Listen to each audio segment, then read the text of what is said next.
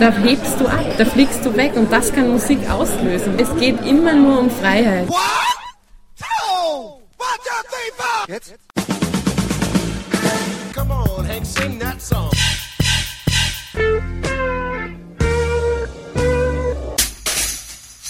Herzlich willkommen in der Kulturviertelstunde von www.kulturwoche.at. Im zweiten Teil des Interviews mit Pianistin, Sängerin und Komponistin Sabina Hank sprachen wir über das Produzententeam von Nah an mir und Inside, also über Stefan Maas, Dieter Kohlbeck und Michael Dörfler, sowie über Perfektionismus und ob bzw. wie weit Musiker und Bands wie Michael Franks und Steely Dan Einfluss auf Sabina Hank ausüben. Gute Unterhaltung wünscht Manfred Horak.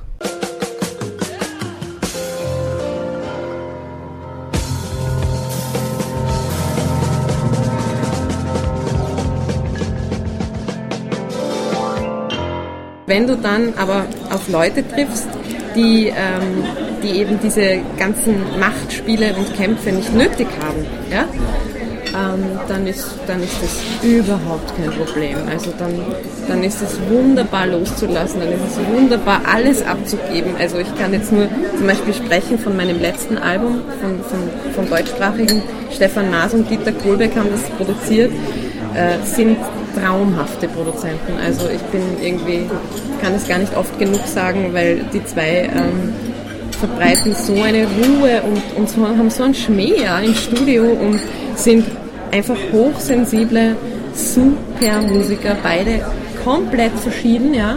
Also der Dieter kommt natürlich eher, wie ich natürlich eher von der pianistischen Seite. Es war Traum, natürlich mit ihm zu arbeiten. Das war so lustig, weil der Alex, Mike und ich haben zwei Tage ähm, erst einmal ähm, letzten, letzten Herbst ähm, nur Klavier und Kontrabass eingespielt, live, in einem Studio in Wien zu äh, ganz reduzierten, programmierten Shaker, äh, Shakers, also Percussion Shakers von Stefan. Und der Stefan und Dieter waren beide im Studio. Und äh, also der Stefan war dann echt so für den Alex zuständig, also so Bass und Percussion und der Dieter für mich. Also Dieter immer, also es war super. Also es hat sich wirklich wunderbar ergänzt, war eine Traumarbeit ohne jeglichen Stress, ohne jeglichen, du musst das tun, weil ich bin der super Produzent und du bist irgendwie, was war, also meine, es gibt ja Sachen, die glaubst du ja nicht.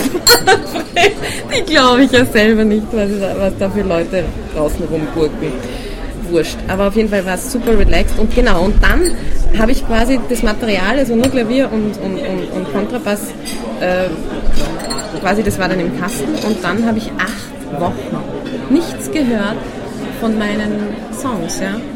Und, äh, und ich habe nur ab und zu gefragt, ja, Freunde und so, wie läuft's denn? Die waren dann damals, die waren dann auch noch auf Tour und haben dann wirklich so mit Laptop im Hotelzimmer und dann die, die, die Files und, und die Spuren irgendwie herumgeskypt, ja, also via Internet und so. Und ich habe nichts gehört. Ich habe gesagt, ja, also, äh, was macht ihr eigentlich?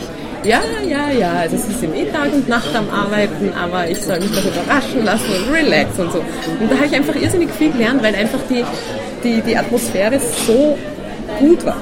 Im Sinne von, jeder hat gewusst, was sein Part ist. Ähm, man hat sich aufeinander einlassen können und, äh, und das Ergebnis, also sie haben gesagt, ich werde das erste Mal die Songs hören, wenn ich im Endeffekt im, im Studio bin und die Vocal Tracks, die endgültigen Versionen raufsinge. Ja? Und ich habe gesagt, was?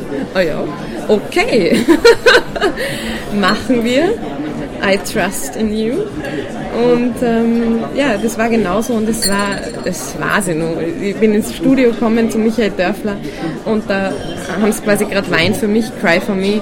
Und das ist so quasi eigentlich die, das ganze Thema nur ähm, Kontrabass, Klavier, Stimme und dann beim Outro geht's wirklich geht's, also kommt dann ein Teil, womit man null rechnet und es geht dann, es fliegt plötzlich so weg und ich bin im Sofa gesessen und ich bin fast abgehoben, ja. Und es war einfach ein super Gefühl und, dann, und genauso ist das Album entstanden. Und also ich habe viel gelernt. Ich habe echt viel gelernt und ich bin total dankbar für, also dass, dass es solche Begegnungen gibt, weil sie sind echt rar.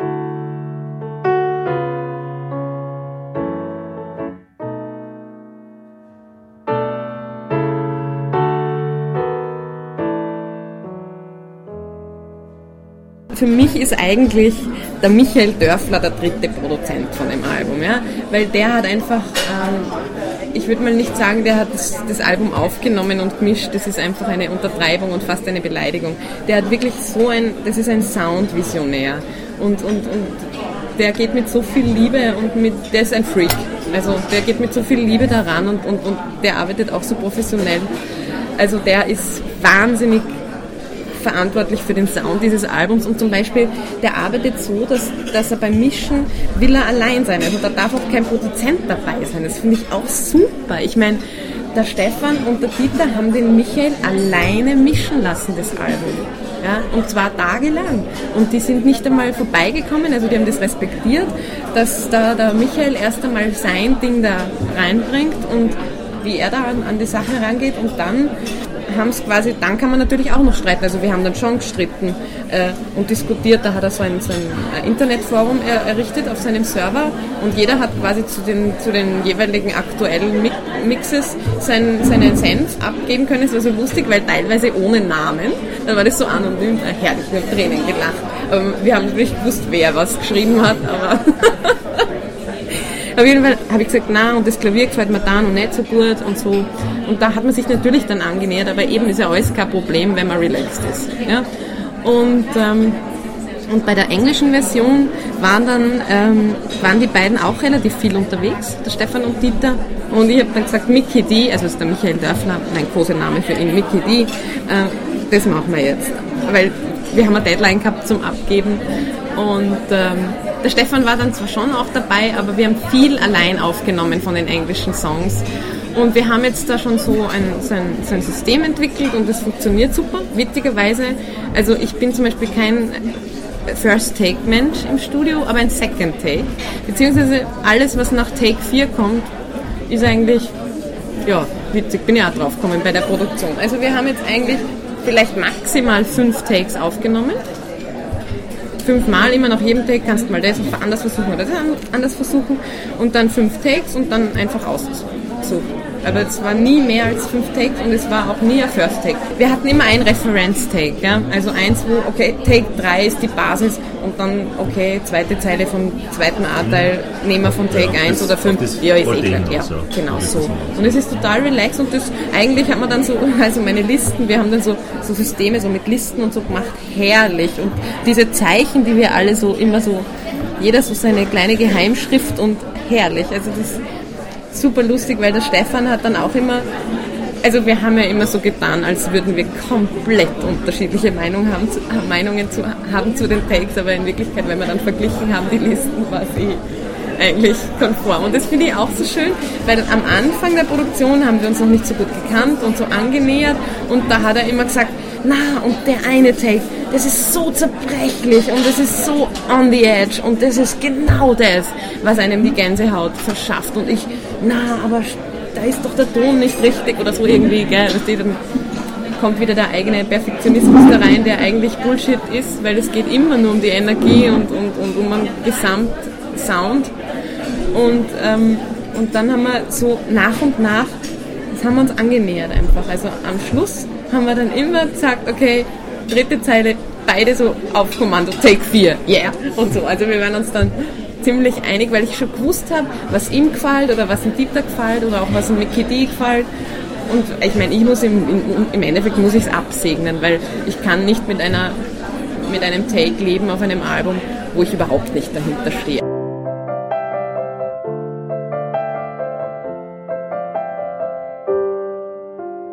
Ich definiere erstens Perfektionismus nicht als Perfektionismus, wenn ich also wenn ich so, wenn ich jeden Tag meiner Arbeit nachgehe, sage oder ja, dann, dann ist es für mich eher ein Prozess, der ja na, ich, ich habe letztens ein Porträt gesehen ähm, auf Video von, äh, äh, vom Otto Lechner und der hat einfach einen super Satz gesagt. Der hat gesagt, falsch ist nur das, was mir nicht gefällt. Aber das, ist, das bringt so am Punkt, was mir nicht gefällt. Und da geht es nicht um richtig oder falsch, sondern also so einen Anspruch an sich haben oder einfach das, also das Best, na, bestmöglichst, das ist ein Scheißwort. aber ähm, einfach das rauszuholen, was jede Faser in dir anspricht. So, jede Faser deines Körpers muss angesprochen sein, vor allem Körpers, natürlich auch Geist und Seele und Herz und alles, aber vor allem den Körper. Also wenn ich selber was höre von mir, man ist ja selber wahnsinnig kritisch, vor allem mit der Stimme, weißt du, das ist ja deine Sprechstimme, deine Singstimme, das ist, das ist so vertraut, ja. Wenn das wer andere als besonders empfindet oder als eigenständig, dann denkst du immer, ja hey, das ist so normal für dich, ja. Das ist viel normaler, als wenn du ein Instrument spielst, weil du halt ständig damit lebst, ja. Und ähm, aber wenn's, wenn du einmal so weit bist, dass ähm, so einen Abstand dazu haben kannst und irgendwie denkst, du hörst was, was du selber gesungen oder gespielt hast oder geschrieben und dann spricht dich an oder dein Körper, dann ist es stimmig. Und das hat aber nichts mit Perfektion zu tun, nichts. Weil das ist genau der Moment, wo du sagst, wow, genau so fühle ich, genauso habe ich gefühlt, verdammt, das ist ja schon, ja eigentlich, das ist so ehrlich oder das ist so puh. Aber das ist es. Ja. Und das ist für mich eher das, was ich mit Anspruch oder in, unter Anführungszeichen Perfektion verbinde, weil so zu klingen wie wer anderer, das hat ja überhaupt keinen Sinn. Das ist immer nur ein Versuch, äh, sich selbst ähm, loszulassen in sich. So, in, ja, ich kann es nicht anders aus. Und das, finde ich, widerspricht ja nicht im Gegenteil, das ist genau das, was das mit, die, mit dieser ganzen Gefühlsebene verbindet. Und das ist aber auch, weil ähm, Kenny Werner hat einmal gesagt, äh, man, über, man kann sein Talent ja gar nicht überlisten. Ja? Und auch wenn du noch so selbstkritisch bist und wenn du noch, er hat gesagt, try to write three, three bad pieces a day. Es ist, ja, okay. also, also man kann, also auch wenn man, also wenn man will, kann man ja eine gewisse ähm, Grundvoraussetzung, die du in dir spürst oder fühlst oder mit der du lebst, die kannst du nicht verstecken. Ja? Und, und, und auch wenn du denkst, boah, ist das scheiße, was ich heute wieder gesungen habe, hat zumindest, äh, ist es so, dass, ja, das, das bist du in dem Moment. Also es, es kann gar nicht so schlecht sein. Ja? Und, und das ist, deswegen finde ich, äh, ja, Perfektionismus, ich mag das Wort nicht, aber, aber das ist der Anspruch an dich selbst und so eine, so eine Selbstkritik, eine gesunde Selbstkritik, wo man sich, also, wo man nicht mit, der, mit einer Peitsche in einem Hinterkammer verschwindet und sich selbst geißeln muss, sondern wo man sagt, okay, hey, heute war nicht der Gig der Gigs, aber vorgestern war er vielleicht oder vorgestern war er vielleicht in 10 Sekunden da, der Moment, wo, wo man wieder weiß, warum man das alles macht, ja? oder wo, warum man weiß, warum man durch das alles durchgeht und in Wirklichkeit geht es da ähm, um Sekunden äh, in einem ganzen Leben. Sage jetzt mal Sekunden oder maybe, wenn du Glück hast, Minuten, wo du fühlst, okay, das ist es und nichts anderes. Und dann geht es halt darum, immer wieder auf die Suche zu gehen nach, nach diesen Momenten, aber nicht, also wenn man was zwanghaft sucht, findet man nicht. Also ich suche nicht, ich finde ah, Picasso und so. Ah, und so. Also das glaube ich auch. Also wenn man, je mehr man loslässt, desto mehr kommen die Dinge auf einen zu und, und das klingt zwar jetzt abgelutscht, aber es ist so, aus Erfahrung kann ich es zumindest sagen. Und es ist äh, wie ein Geschenk. Also ich denke mal, so gewisse Dinge, die auf, auf einen zukommen, die, ja, also das, wenn man die nicht sehen kann und nicht annehmen kann, dann ist man selber schuld. Aber viele, eben viele sind so mit sich beschäftigt und so mit ihrem starren Perfektionismus und mit ihrem Ehrgeiz.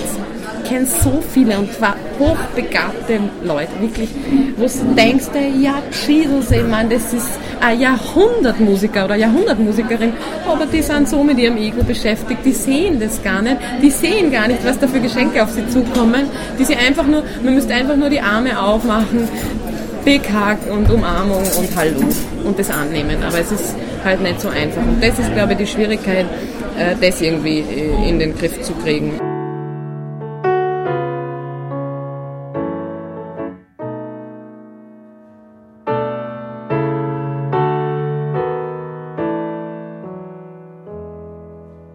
Ja, Michael Franks, eine meiner großen Lieben.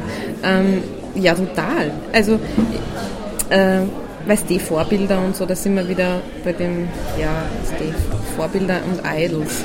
Es wäre mir fremd, je so zu versuchen, wie jemand anderer zu klingen oder in so eine Richtung zu produzieren oder so. Also das ist, und ich glaube auch nicht, dass Michael Franks je so gedacht hat oder Donald Fagan oder Sting oder so. Also kann ich mir nicht vorstellen. Allerdings ähm, so, wenn man Musik hört und die wirklich in sich reinlässt, ohne zu, zu vergleichen und ohne zu reflektieren und ohne zu werten, dann macht es in dir was auf. Ja? Und zwar nicht, dass du jetzt hergehst und singst äh, und, und, und, und äh, zum Beispiel rund, ich habe viel runtergeschrieben von Michael Franks und, und ich habe eigentlich vor, das ist ein großes Lebensprojekt von mir, wirklich alle Arrangements und so von ihm oder Steely Dan oder Michael Franks. Ich habe mich noch nicht ganz entschieden, aber ich habe mit Michael Franks mal angefangen, äh, wirklich Track by Track, also da passiert also irrsinnig viel bei diesen ausgecheckten, auch bei den reduzierten Arrangements, das fasziniert mich. Also Steely Dan fasziniert mich fast noch mehr von der, von der Art des Produzierens, weil, komplexer, ja, viel komplexer. Und es ist irre, weil das ist Popmusik auf höchstem Niveau. Also Steely Dan ist sowieso, also ich habe heuer Steely Dan live gehört in Stuttgart und es war das Konzert meines Lebens. Ich bin fast in Ohnmacht gefallen. Die Jungs haben echt eine Gemeinde. Also die haben Jünger. Ich kann es nicht in Worte fassen. Ich kann es nicht und ich habe also das ist sowas inspiriert dich für Jahrzehnte. Jahrzehnte. Ich habe also oft ist es so, dass Musik so intensiv ist, dass, dass, es, dass es dich quasi, ähm, dass du irgendwann voll bist und du nicht mehr aufnehmen kannst. Ja? Und ähm, das, ja, das erlebe ich oft einfach, weil es sich so erfüllt und da kannst du nicht drei Stunden, die haben genau eineinhalb Stunden gespielt. Nach 90 Minuten war das Konzert inklusive Zugabe aus, aber ich verstehe es, weil die Jungs waren, glaube ich, die haben 70 Konzerte hintereinander gespielt, Welttournee und das ist auf so einem energetisch also energetischen Niveau und das ist so komplexe Musik und das ist so eine Mörderband. Also ich habe mir gedacht, die können gar nicht drei Stunden jeden Tag spielen. Ja. Da passiert, das ist so Wahnsinn. Da hebst du ab, da fliegst du weg und das kann Musik auslösen. Also es kann, es geht immer nur um Freiheit irgendwie und um dieses Gefühl des vollkommenen Vergessens und des Ausfliegens und einfach, ja. Also das ist halt das, was für mich Musik ist. Aber zu Michael Franks zurückzukehren, äh, eben, ähm, da habe ich angefangen, äh, einfach Arrangements runterzuschreiben und zu analysieren. Und das schließt ja das, also zum Beispiel diese ganze analytische Phase, die man beim Musikmachen halt hat, wenn einen was interessiert, was man zuerst hört und wo man dahinter kommen will, schließt ja das andere nicht aus. Ja? Also ich meine, es gibt zwar diesen Zugang, also vor allem auch an vielen Schulen, sage ich jetzt mal, und Jazzstudien, äh, die ich nenne jetzt keine Namen, aber wo einfach gesagt wird, also du musst so und so viel Soli runterschreiben und dann musst du die auch noch nachspielen, also was die, was die nur an den Kopf greift, aber wo ich mir denke, ja okay, dann, dann bleibt dann, then you have a hanger.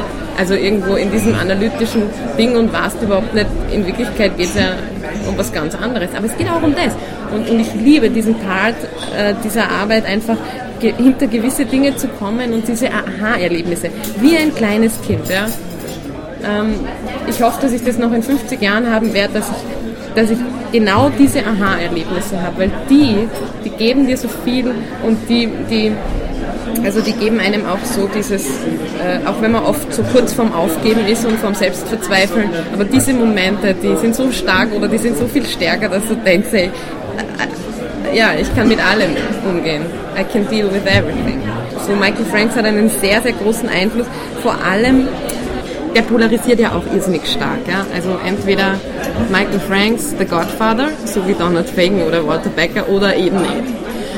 Was ich bei Michael Franks so unfassbar finde, ist erst einmal die Zerbrechlichkeit der Stimme und der Mut zu dieser Stimme und das auch irgendwie als Trademark in Wirklichkeit umzusetzen. Der ist ja nie davon abgewichen, von diesem breathy Singen und von diesem vollkommenen, ach, du möchtest die Stimme reinkriechen, so nah und so zerbrechlich ist die.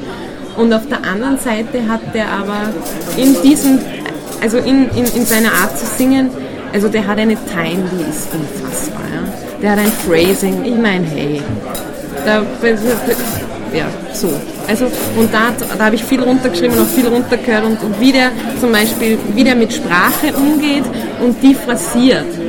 Also da habe ich unglaublich viel gelernt, aber ohne das zu versuchen zu, zu kopieren, sondern einfach, ja genau, aber das ist genau der Sound, warum Michael Franks wie Michael Franks klingt. Diese Art zu singen, diese Art Töne genau dahin zu setzen. And never a note uh, more. Nie eine Note zu viel.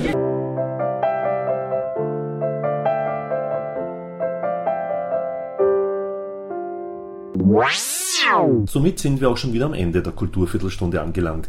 Danke fürs Dranbleiben und danke für die Aufmerksamkeit. Bis zum nächsten Mal. Ihr Manfred Horak.